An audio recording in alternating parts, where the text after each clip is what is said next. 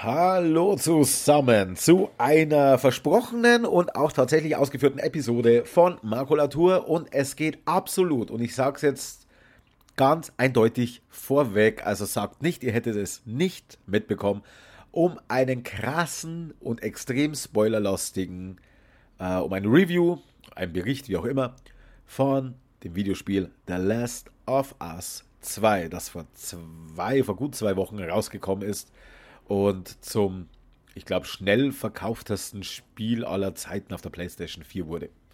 Und zwar völlig zu Recht. Und wenn ihr Kritiken gelesen habt und habt gesagt, äh, das, das, ja, weiß ich, da bin ich eher vorsichtig. Hört euch das an, vielleicht empfiehlt ihr es auch weiter. Vielleicht kann ich ja die eine oder andere Meinung ändern. Ich werde es nicht allzu lange machen, denn das Spiel selber ist ja schon lang genug. Es dauert ja um die 30 Stunden. 30 fucking Stunden. Das ist ungefähr doppelt so lang wie der erste Teil. So.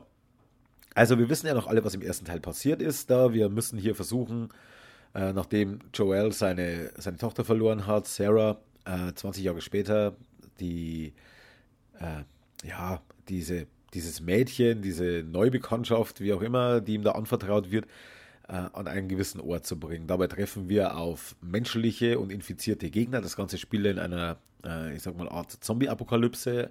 Die werden, da werden die Menschen von einem Pilz befallen und so weiter und verwandeln sich.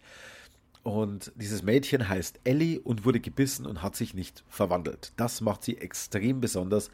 Und nun will man sie praktisch äh, in ein Krankenhaus bringen, wo dann versucht wird, aus ihr, aus dem Wissen, das man aus ihr heraus praktisch schöpfen kann, warum sie sich nicht verwandelt, äh, einen Impfstoff zu schaffen, der die Menschheit vor diesen Infektionen und dann auch vor der Verwandlung in diese Zombies schützt.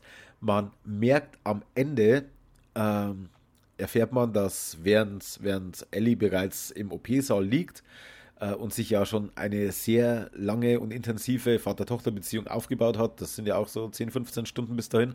Ähm, und in der Zwischenzeit vergeht aber im Spiel deutlich längere Zeit. Also man hat ja da diesen Riesensprung im Winter dann auch drin, äh, wo, dann, wo, dann, wo man dann Ellie kurze Zeit übernimmt, nachdem Joel so, so sehr verletzt ist. Und dann hört man, sie wird diesen Eingriff nicht überleben. Und dann marschiert man da rein und sagt, Moment mal, ihr wollt dieses Mädchen töten? Da weiß ich was Besseres, ich töte euch und befreie das Mädchen. Und befreit dann dieses Kind, läuft mit ihr davon und erzählt ihr dann irgendwie die Story von der wilden Sau, es hat nicht geklappt, bla bla bla, hier der Tralala. Vergiss einfach, was passiert ist und wir sind jetzt äh, in, in, Frieden auf dem Weg, in ein, neues Leben aufzubauen. So, so endet also der erste Teil. Der zweite Teil äh, setzt fünf Jahre später an. Und ich finde es es, es gibt so einen richtig schönen Moment. Das ist eine so schöne Anspielung, denn als man zum ersten Mal dann im zweiten Teil Ellie spielt, steht sie gerade an einem Fenster oder, oder das ist kurz darauf, steht sie am Fenster, blickt hinaus und vor dem Fenster hoppelt so ein Hase vorbei. Winterlandschaft und so weiter. Man denkt sich, oh, ein Häschen. Aber ich bin mir sehr sicher, dieses Häschen ist nicht per Zufall da. Was war das erste, was wir gesehen haben, als Ellie im ersten Teil von uns zum ersten Mal gesteuert wurde? Richtig, ein Häschen, das sie dann mit Pfeil und Bogen erlegt hat und somit für Abendessen im Winter gesorgt hat.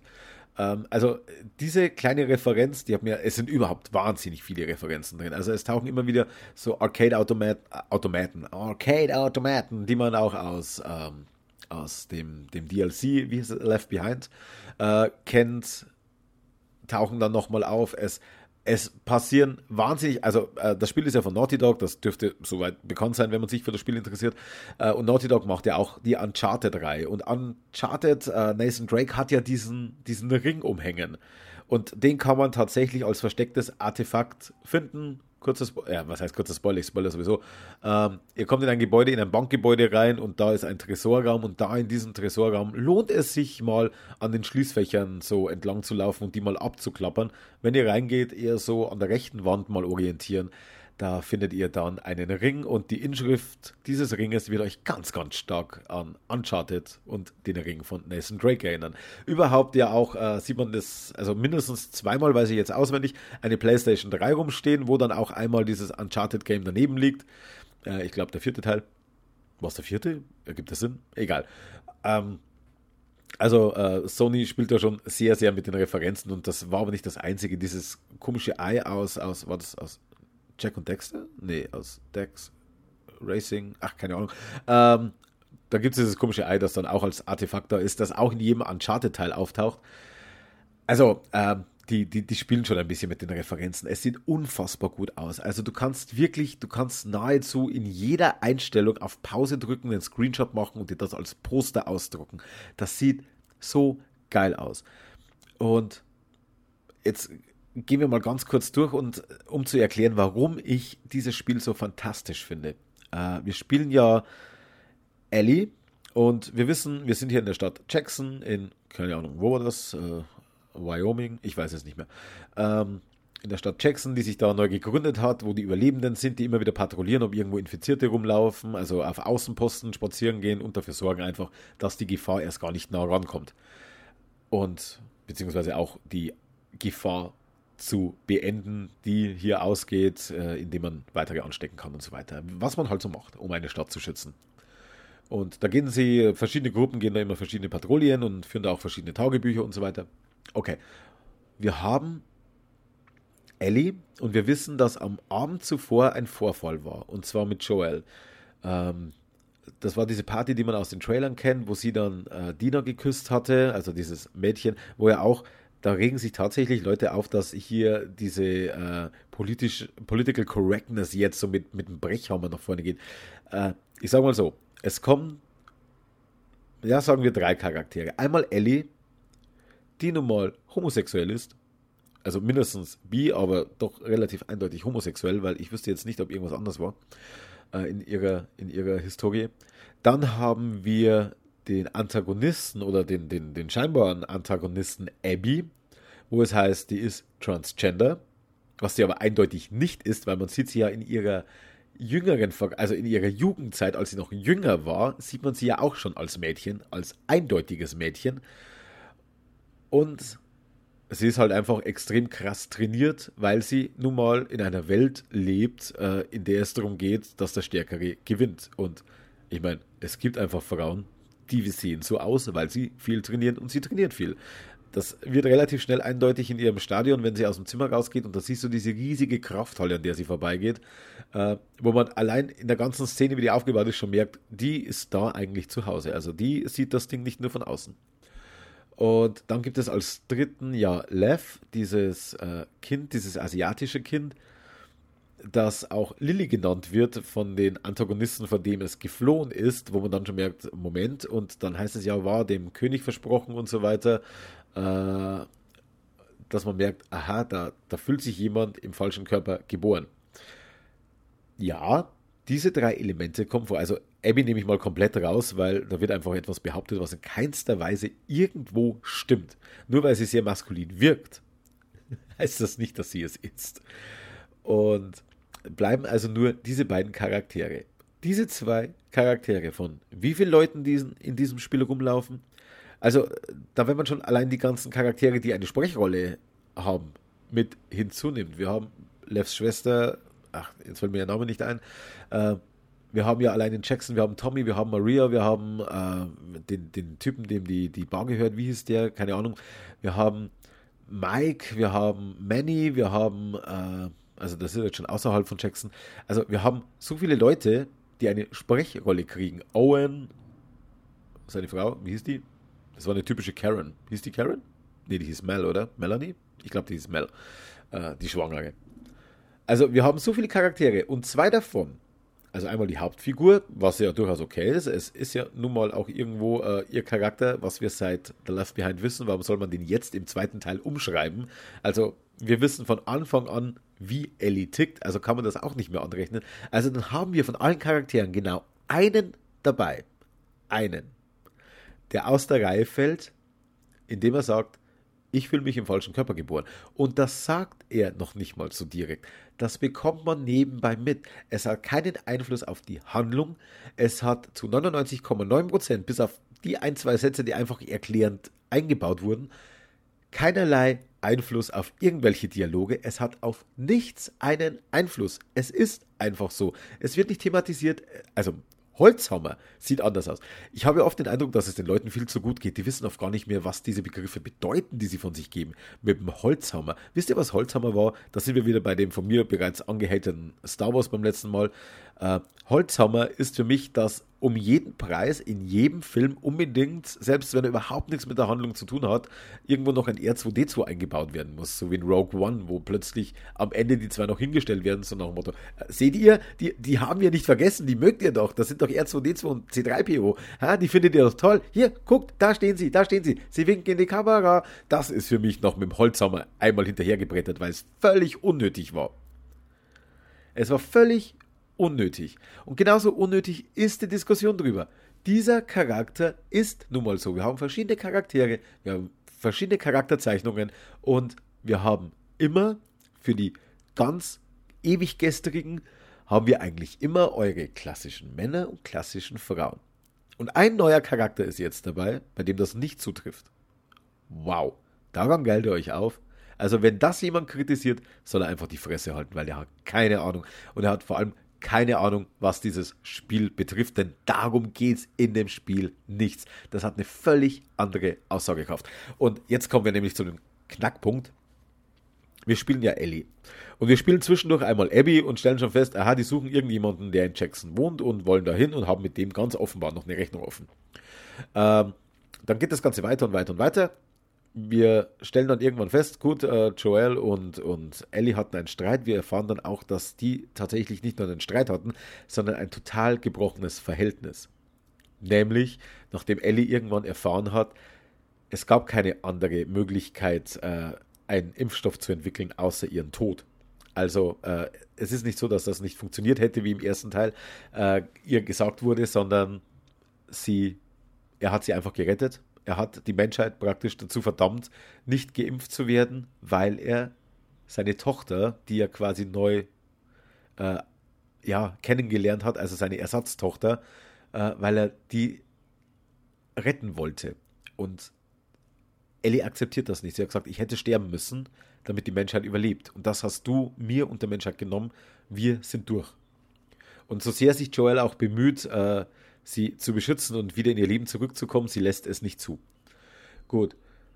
Wir spielen dann Abby und Abby trifft dann im Verlauf dieser ganzen Geschichte ja auf Joel und dann passiert dieser What the fuck-Moment, wo Tommy und, und, äh, und Joel sich da in diesem Haus, wo sich Abby mit ihren Leuten aufgehalten hat, äh, wo sich die vor den Zombies retten können. Sie flüchten da rein in dieses Haus und also echt ein brutales Bild, wie sie ihm die Kniescheibe rausschießen mit dem, Schrot, mit dem Schrotgewehr. Und er kriegt dann irgendwann mit, aha, um was es geht. Scheinbar äh, haben wir da eine Rechnung offen. Und sie hat gesagt, und jetzt mache ich dich fertig. Gut.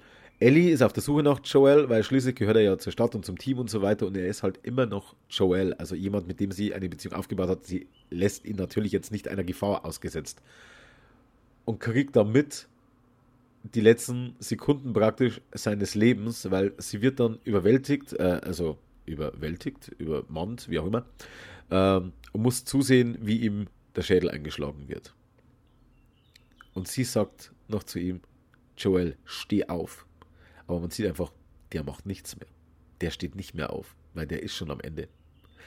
Und dann hat auch sein Leben ein Ende. Und dann beschließt sie, das gibt Rache.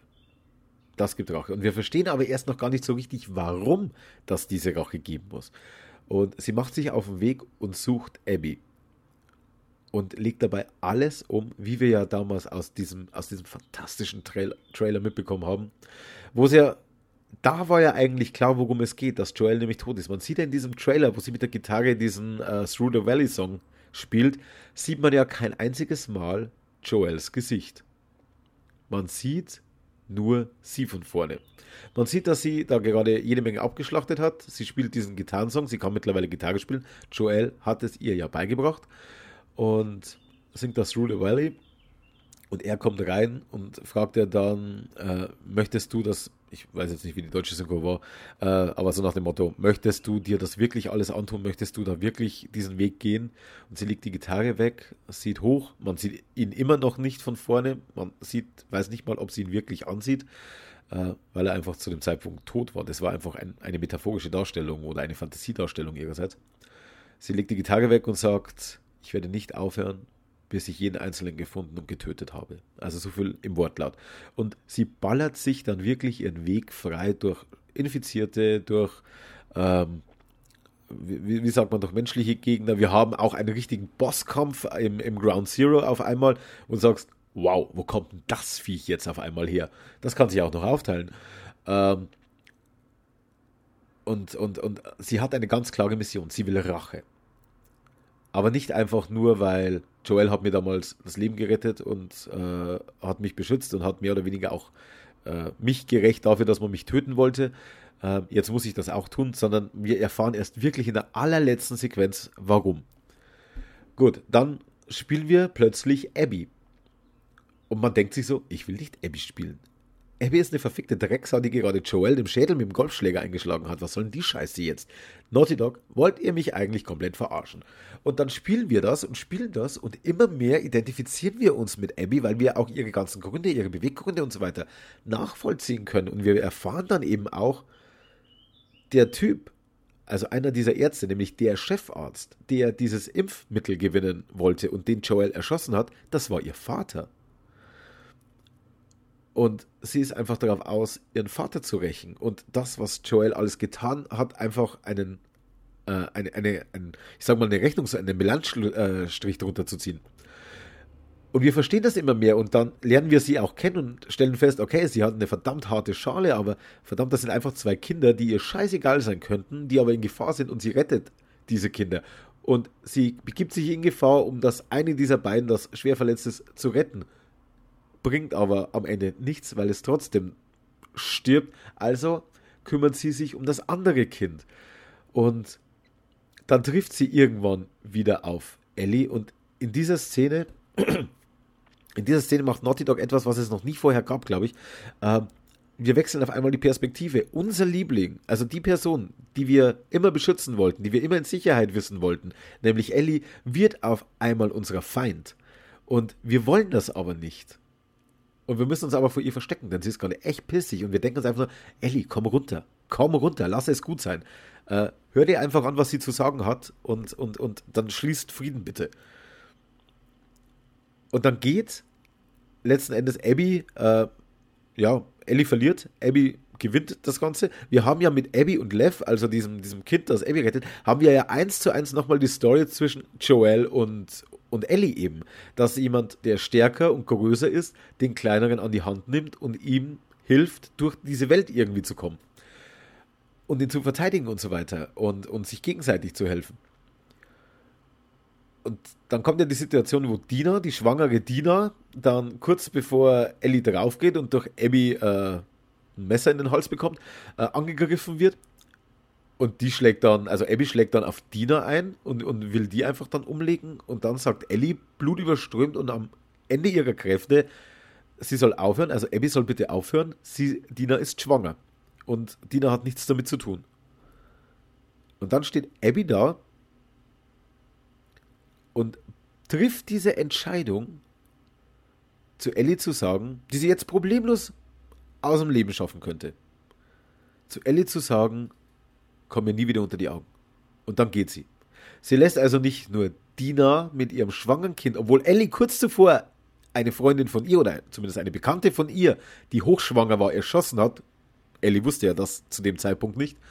Ähm, die gerade, und, und Ellie hat ja auch einige Leute und einige von ihren Leuten abgeschlachtet. Abby hingegen ist hier gerade zur moralischen Instanz geworden. Die hat nämlich nur Joel umgebracht und hat alle anderen in Frieden gelassen. Der hat gesagt, schlag das Kind K.O., also Ellie, äh, lass sie liegen, ich habe meine Rache an Joel jetzt bekommen, tschüss, wir sind raus, wir sind fertig. Und Ellie marschiert da durch und legt alles um. Und auf einmal ist Abby die moralische Instanz und wir identifizieren uns auf einmal mit, mit dem Antagonisten, mit dem Bösewichten und sagen, scheiße, der Bösewicht ist eigentlich der Gute. Der ist der Bessere. Und sie geht davon und dann haben wir ja die Sequenz, also sie lässt ja nicht nur Dina am Leben, sondern auch die einzige Person, die jetzt momentan noch bei Dina ist und ihr helfen kann, wieder zurück sicher nach Hause zu kommen, nämlich Ellie. Sie lässt nicht nur das schwangere Mädchen am Leben, sondern sie schenkt auch, obwohl sie auf Rache aus ist und obwohl sie, sie, obwohl sie Ellie aufgesucht hat, um sie fertig zu machen, sagt sie, okay, ich gehe jetzt, bleib mir von den Augen und dann ist das Thema einfach durch. Und sie verschwindet. Und dann sehen wir einen Zeitsprung und inzwischen leben Dina in, und, und Ellie, also Dina hatte ja diesen Traum von der Farm und die leben jetzt auf dieser Farm und das Kind ist bereits da. JJ, denke mal, als Anspielung auf Joel und Jesse. Jesse war ja der, der leibliche Vater von, von Dinas Kind, der auch durch Abby erschossen wurde, nach, nachdem die ähm, beim, bei diesem Showdown, bei diesem ersten Pseudo-Bosskampf aufeinander getroffen sind. Und äh, dann kommt Tommy angeritten. Und wir, wir, wir erleben einfach mal diese, diese Welt zuvor noch ganz friedlich. Sie hat hier einen Platz gefunden, wo sie Frieden schließen kann, wo nichts mehr passiert. Sie, sie hatte ihre Chance auf, auf Rache und sie hat diesen Kampf verloren gegen Abby. Abby hat ihr das Leben geschenkt. Das Thema ist durch. Und in einer ganz lapidaren, dummen Szene hat sie auf einmal dieses, äh, wie nennt man das? Posttraumatisches Belastungssyndrom, also PTBS. PTBS, nennt man das so? Posttraumatisches Belastungssyndrom, ja genau. Ähm, und hat so Flashbacks und sieht Joel, wie er gerade wieder stirbt und man merkt einfach, okay, dieses Ding hat sie psychisch kaputt gemacht. Diese Szene, dieser Moment, ihr Leben, das sie bis dahin geführt hat, hat sie psychisch fertig gemacht. Dieses Kind ist einfach am Arsch. Auch wenn sie jetzt erwachsen ist, diese Frau, dieses Kind ist, ich sag mal, geistig, psychisch fertig. Die ist durch. Und die einzige Chance, die sie eigentlich hat, ist, hier jetzt versuchen, Frieden zu finden. Und dann kommt Tommy, der den Angriff im Theater bei diesem Showdown-Event doch überraschenderweise überlebt hat, allerdings schwer verletzt überlebt hat und auch immer noch mit den Folgen leben muss, sagt, hier in Santa Barbara, Santa Clara, irgendwo in äh, Kalifornien, hier wurde sie gesehen. Hier ist Abby. Wir können hin und wir können sie umlegen. Und dann sagt Dina, schmeißt ihn mehr oder weniger raus und sagt, sag mal, bist du noch ganz dicht? Das Thema ist durch. Lass es gut sein. Tommy aber so, hey, die hat Joel, meinen Bruder und deinen Ziehvater umgebracht. Willst du das wirklich auf dir sitzen lassen? Und wir denken uns alle in diesem Moment, Ellie, tu es nicht. Tu es nicht. Warum muss Tommy jetzt hier auftreten? Lass es einfach gut sein. Du hast ein Haus, du hast eine Farm, du hast Schafe, du hast hier eine Familie, eben mit Dina und dem kleinen JJ. Lass dieses alte Leben hinter dir. Es ist es nicht mehr wert. Aber wir sehen auch, dass Ellie einfach nicht abschließen kann anders. Sie muss diesen Kampf beenden mit Abby, um dieses Thema beenden zu können. Und dann zieht sie nochmal los. Und wir schlagen dann eh schon die Hände über den Kopf zusammen und sagen, warum? Warum machst du das? Aber okay, wir hoffen ja immer noch darauf, dass das Ganze ein Happy End findet. Tut es aber nicht, auch wenn es so aussieht. Ähm, wir gehen dann wieder ganz normal unseren Weg, kämpfen uns so ein bisschen gegen ein paar Infizierte und gegen ein paar äh, völlig neue Gruppierungen durch. Also es gab ja zuvor schon die Scars und so weiter, aber jetzt haben wir hier nochmal eine völlig neue, andere Gruppierung, die sowohl äh, Menschen gefangen hält als auch äh, Infizierte, wo ich jetzt persönlich nicht genau weiß, veranstalten die da irgendwelche Kämpfe gegeneinander, äh, dass sie die in den Ring reinschmeißen und gegeneinander antreten lassen? Oder was soll der ganze Mist eigentlich? Äh, wollen die einfach die Menschheit ausrotten? Nehmen die ein paar gefangen, damit sie sie wie Wachhunde loslassen können von den Infizierten? Ich habe es nicht kapiert.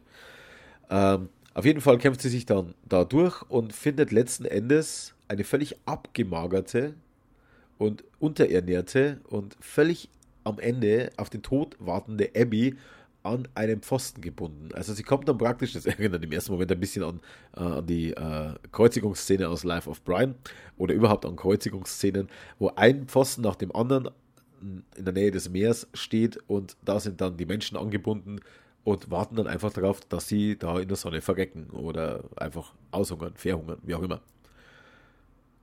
Und diese Szene sehen wir und wir finden dann Abby. Und wir, also die zu erkennen, die sieht einfach nur noch aus wie ein Schatten ihrer selbst. Da ist nichts mehr von dieser unfassbar taffen, brutalen, zielstrebigen Frau, sondern die ist einfach nur am Ende.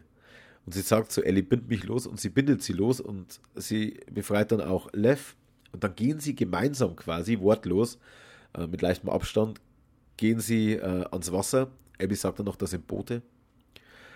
Und es sind zwei Boote da. Jeder kann seinen eigenen Weg gehen. Und Abby, nachdem, äh, nachdem sie dann angekommen sind, legt Abby Lev, der völlig regungslos ist, aber offenbar noch lebt, ins Boot hinein und will mit dem Boot ablegen. und Abby steht bei ihrem Holzboot. Das ist dieses Boot, das man am Anfang eben immer sieht. Also man sieht von Anfang an, wenn man das erste Mal einschaltet, äh, als, als Startbildschirm, wo man dann any key, äh, also irgendeine Taste drücken muss, äh, sieht man schon diese Abschlusssequenz, dieses Boot, das am Ende hier den großen Endkampf uns praktisch äh, ankündigt. Ellie legt den Rucksack hinein und sagt, ich kann das so nicht enden lassen oder ich kann dich nicht gehen lassen oder ich muss es beenden oder wie auch immer. Und Abby kann es nicht fassen, was da gerade passiert. Die hat sich nochmal hierher gekämpft, hat sie befreit und jetzt will sie nochmal kämpfen. Und dann kämpfen die auch gegeneinander. Und du willst aber nicht kämpfen. Ich habe dann absichtlich einmal mich nicht mehr versucht zu befreien und dann bin ich eben draufgegangen. Also das Spiel verlangt von dir, um es zu beenden, du musst diesen Kampf führen. Und beide sind eben auch extrem verletzt, weil es gab ja Abby ist ja in diese Situation gekommen, als sie Kontakt zu den Fireflies hatte, wo wir nicht wissen, waren das jetzt wirklich die Fireflies, aber ich glaube schon. Und, und äh, wo die gesagt haben, hey, komm hier und hierher, äh, wir haben hier eine Station, wir sind 300 Leute, wir nehmen dich auf, du bist die Tochter von dem, dem Arzt, den wir da damals hatten. Äh, da hast du zum ersten Mal diese Hoffnung, dass, dass das Ganze, dass wenigstens irgendwo Frieden einkehren könnte. Und, und dass das Ganze vielleicht nicht so enden muss, wie es jetzt aussieht, wie das Ganze endet. Und dann werden sie aber gefangen genommen, äh, also Abby und Lev, und, und landen dann eben in dieser Situation. Und dann kämpfen diese beiden Frauen am Ende gegeneinander. Und diesmal gewinnt Ellie. Und sie drückt Abby unter Wasser und sie drückt und sie drückt und sie hört nicht auf. Und wir wissen eigentlich, okay, die Frau ist schon viel zu lange unter Wasser, die wird jetzt, die wird jetzt draufgehen. Die wird jetzt draufgehen, weil Jetzt kann nichts mehr passieren. Wir merken auch, dass der Widerstand immer schwächer wird. Äh, Ellie hat gewonnen. Was ist das bitte für ein scheiß Ende? Und dann hat aber Ellie wieder einen ihrer Flashbacks und sieht einen ganz friedlich dasitzenden Joel in einer Situation, die sich erst später erklärt. Und dann lässt sie Abby gehen und sagt, okay, verpiss dich so ungefähr. Und dann kommt sie zu Hause an und es ist das passiert, was Dina angekündigt hat. Wenn Ellie geht, wird sie, wird sie weggehen. Und sie ist weggegangen. Und im Kampf verliert ja äh, Ellie auch noch zwei Finger, weil ihr die von Abby abgebissen werden. Und jetzt kommt dieses krasse, diese krasse Message hinter diesem Ding. Also nicht nur, ich dachte ja zuerst, das krasse ist, dass wir auf einmal den Gegenpart spielen und wir den Antagonisten kennenlernen und wir auf einmal nicht mehr das wollen, was hier gerade passiert und, und, und dass wir eben unseren moralischen Kompass zum Durchdrehen bringen. Fuck, Ellie, wieso hast du diese Frau erschossen? Die war hochschwanger. Also hättest du das nicht vorher machen können? Okay, wir wussten es ja nicht, dass sie hochschwanger ist äh, und wir hätten wahrscheinlich auch abgedrückt, wenn wir in dieser Cutscene die Kontrolle gehabt hätten. Und, und plötzlich war halt Ellie die Böse und dann klärt sich aber zum Ende hin auf, Ellie ist einfach nur unfassbar kaputt. Die ist, die ist völlig am Ende. Die hat für diese Rache, hat sie in Kauf genommen, wieder alles zu verlieren. Und sie verliert nicht nur das, was sie dachte zu verlieren. Sie kommt nach Hause und die Wohnung ist leergeräumt. Kein Zettel, kein Brief, nichts. Dina ist mit JJ ausgezogen und ist weggegangen. Das war's. Und sie läuft durch diese alte, verlassene, leergeräumte Bude. Und das einzige Zimmer, das noch vollständig besteht, das ist quasi ihr Zimmer, ihr Künstlerzimmer, wo ihre Gemälde, ihre Schallplatten, die Gitarre von Joel drin sind. Und sie setzt sich hin und sie will auf dieser Gitarre, auf dieser Gitarre, wo im ersten Teil Joel ihr versprochen hat, ihr das Gitarrespielen beizubringen. Und wo sie es wohl im Trailer als eben dann auch unter während des Spiels und auch in optionalen Szenen, die man entdecken muss extra, damit, damit die stattfinden, äh, wo sie dann immer wieder Gitarre spielt und sie kann nicht mehr Gitarre spielen, weil ihr bei ihrem Rachefeldzug, bei ihrem völlig unnötigen Rachefeldzug, der nichts gebracht hat, außer alles zu verlieren. Sie hat ja die Rache wieder nicht bekommen. Sie hat ja am Ende Abby gehen lassen, aber sie hat die zwei Finger verloren, die sie zum, zum, zum Halten der Seiten benötigt. Sie hat nur noch drei Finger an der linken Hand. Und dann stellt sie die Gitarre hin und verlässt das Haus. Sie lässt dann quasi alles hinter sich. Sie nimmt nichts mit. Sogar die Gitarre von Joel lässt sie zurück. Und die steht am Fenster und wir sehen praktisch dann die Gitarre am Fenster und sehen draußen am Fenster, wie sie das Gelände verlässt. Sie hat ihren Ziehvater verloren. Sie hat ihre Chance auf ein Familienleben, auf ein sauberes, friedliches Leben verloren. Sie hat ihre Finger verloren. Sie kann noch nicht mal auf das Einzige, was ihr von Joel wirklich geblieben ist, nämlich die Fähigkeit, Gitarre zu spielen, die kann sie weder an das Kind weitergeben, noch kann sie sie selber noch nutzen, weil ihr einfach die Finger dazu fehlen. Und dann sehen wir am Ende, warum sie einfach nicht ruhen konnte. Und das war diese Sequenz, die Joel ganz friedlich zeigt. Wieder mit seiner Gitarre, wo diese Motte da eingearbeitet war im Griff und sie geht zu ihm und sagt, eben nach diesem Vorfall äh, bei diesem komischen Tanzabend, bla bla bla, äh, ich hatte die Sache unter Kontrolle, als eben der Besitzer sie anging, weil äh, Dina und sie sich geküsst haben auf der Tanzfläche. Ich hatte die Sache im Griff und bla bla bla. Und sie sagt dann eben auch, weißt du, ich werde dir nie verzeihen können, was du mir angetan hast. Aber ich würde es gerne versuchen. Und das ist so unfassbar emotional aufgebaut. Und wir wissen, ab jetzt, ab jetzt können die beiden versuchen, dieses völlig kaputte Gerüst gemeinsam wieder aufzubauen und dass Joel nicht schon wieder eine Tochter verliert, sondern die, die zweite zurückgewinnt. Und dass Ellie endlich auch erkennt, warum er das immer getan hat, was er getan hat, nämlich weil er sie abgrundtief liebt und immer für sie da sein wollte. Und sie gibt dieser ganzen Situation jetzt wieder eine neue Chance. Und einen Tag später kommt Abby und schlägt ihm den Schädel ein. Sie hatten beide einen unfassbar emotionalen Neustart versucht. Beziehungsweise sie war bereit, diesen Neustart einzugehen. Sie ist über ihren eigenen Schatten gesprungen und wusste, er ist kein schlechter Mensch. Und das, was er tut, das tut er aus gutem Grund. Aber er hat halt vielleicht hier und da eine Option getroffen, die ich nicht getroffen hätte und mit der ich jetzt einfach leben muss, dass es so gekommen ist, wie es gekommen ist. Aber er hat immer nur aus bestem Wissen und Gewissen gehandelt. Und sie will dieses Band wieder neu knüpfen. Und dann kommt Abby und schlägt ihm den Schädel ein. Nimmt ihr praktisch auch den Vater. Und diese Geschichte, ohne diese Zwischensequenz mit Abby hätten wir die nie verstanden. Und dieses Spiel hat uns plötzlich, was ein Film nicht kann, sie hat uns nicht nur die Geschichte erzählt, sondern sie hat uns als Teil dieser Geschichte mitfühlen lassen. Sie hat uns mitgenommen. Sie hat uns praktisch emotional auf die gleiche Reise geschickt wie die Charaktere. Das hat in dieser Form noch kein Film geschafft mit entgegengesetzten Parts, mit entgegengesetzten ich sag mal, mit den beiden, mit Protagonist und Antagonist, wo sich dann auf einmal die Rollen umdrehen und wo wir selber an unserem moralischen Kompass irgendwie zweifeln und sagen, ja, ich verstehe es, aber nein, nein, hör auf. Und in dieser Form nennt mir einen Film oder ein Videospiel, das das in dieser Intensität geschafft hat. Also ich kann euch 10.000 aufzählen, die es nicht mal im Ansatz versucht haben, nämlich alle aber ich wüsste kein Spiel, das hier auch nur im Ansatz rankommt. Und diese Erfahrung, dieses Erlebnis, dieses Kennenlernen, dieses völlig neue Level an Videospielen, nämlich, dass es nicht einfach nur ein Spiel ist und eine geile Geschichte, man läuft da rein und yo, stirbt Zombie, puff, haha, Blut, sondern dass man sagt, oh wow, diese Geschichte packt mich gerade. Ey, ich sag's ganz ehrlich, ich habe am Ende Tränen in den Augen gehabt. Also ich bin jetzt nicht da gesessen, das ist schrecklich, aber ich hatte Tränen in den Augen und das kommt bei mir äußerst selten vor. Ich wüsste nicht, bei welchem Film das zuletzt passiert wäre und wie lange das her ist. Aber dieses Videospiel hat mich fertig gemacht. Und sowohl meine Kollegen aus der Gaming-Redaktion als auch äh, irgendwie bekannte andere Podcaster oder, oder Freunde, die es gespielt haben, die haben alle gesagt, dieser Schluss hat mich fertig gemacht. Und mich auch. Und deswegen ist es bis jetzt, bis zu diesem, ich sage jetzt mal, Juli 2020 in der Geschichte der Videospielwelt das beste Spiel, das ich je gespielt habe. Von der Story her. Von anderen Aspekten könnte ich es jetzt gar nicht beurteilen.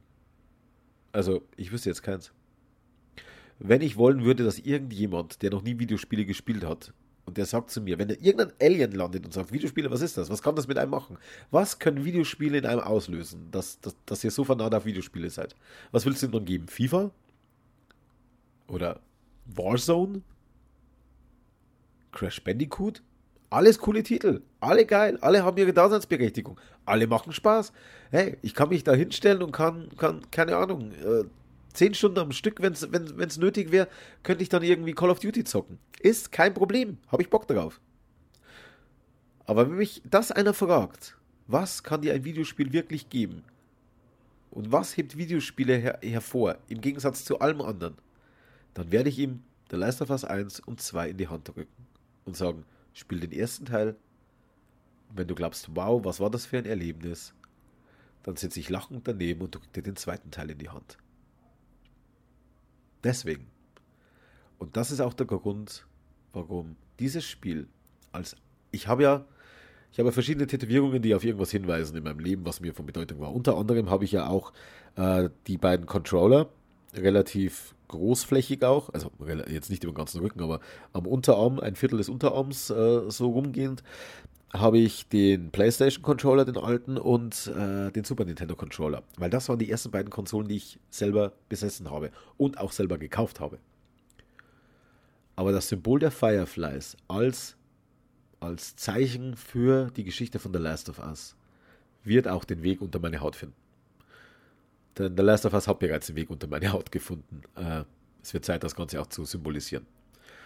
Egal, was mit dieser Marke noch passiert, es kann, es gibt kein Szenario, wo ich sage, ich bereue dieses Tattoo. Wird es nicht geben. Also, da kann wirklich passieren, was will. Fireflies, das Symbol der Fireflies, als Symbol für The Last of Us. Weil welche große Symbolik wären sonst noch drin? Ich will keinen Text draufstehen haben.